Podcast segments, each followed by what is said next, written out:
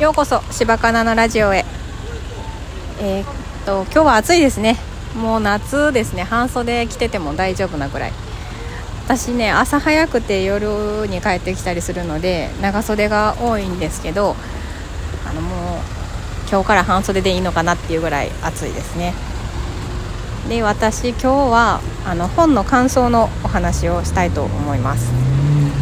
何の本かっていうとサバティカルタイム40歳の壁を越える戦略的休暇のすすめ大石春さんが書かれている Kindle 本になります。Kindle Unlimited でも読めます。私は大石春さんの本は前作の「ライフシフト習慣術も」えー、前前作の「やめる時間術」も読んで、まあ、手帳に自分軸手帳と出会ったりとかして自分の時間を見直したりとか、あのー、まあ、副業に興味を持ったりとかあと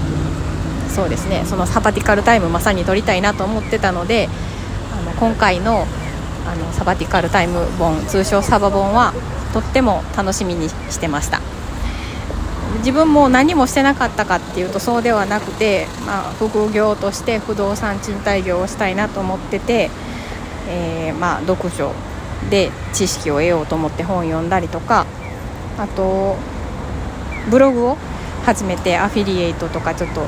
やってみようかなと思って始めたりとかしたんですけどもうブログはだいぶ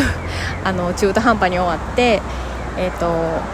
全然収益もないしもうむしろマイナスになっててあの WordPress かな？なんかのブログやって。でもうノートにちょっと書こうかなぐらいのブログになってますし不動産賃貸業も、まあ、本は読んでて、まあ、自分がどんな風にね、えーと、展開していきたいかっていうのもまだ見えてない状態。です。でえっ、ー、と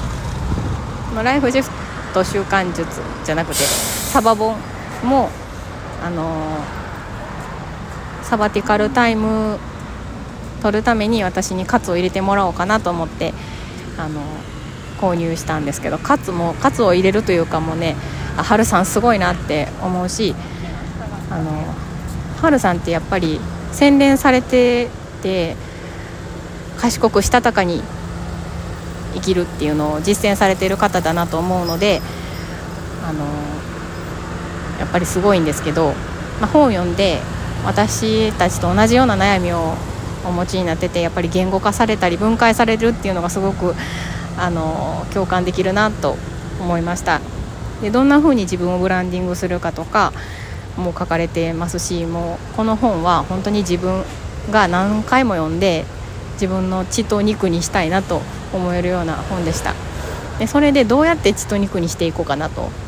思って、まあ、読むだけでもいいんですけどやっぱり手帳を使ってあの週間リストに追加しようかなと思います。思います言いましたけどあの自分軸手帳でやられているんですね。7つの習慣とかあと自分軸手帳部の陽子部長とかは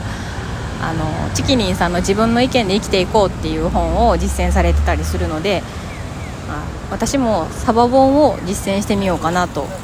思いました。まだねあの思ってるだけで何をしようっていう具体的な策はないんですがまた読んでみてあの自分のそのマンスリーのとこがね結構真っ白血気なんでマンスリーにまた書いてどんな風な一日だったかっていうのを書いて、まあ、見えるかというか言語化して自分の人生の目標や目的をやっぱりあのー、なんかねぼんやりはあるんですよ。やりたいこと100リストに書いてる。まだねぼんやりしてるから全然具体的じゃないんですけどあの習慣化リストに書いてマンスリーにも書いて自分の中に落とし込みたいなと思います。はい、えー、今日はねミスチルのライブに行きます、えー、すごい楽しみです。はい、えー、それではお聴きくださりありがとうございました。また次回。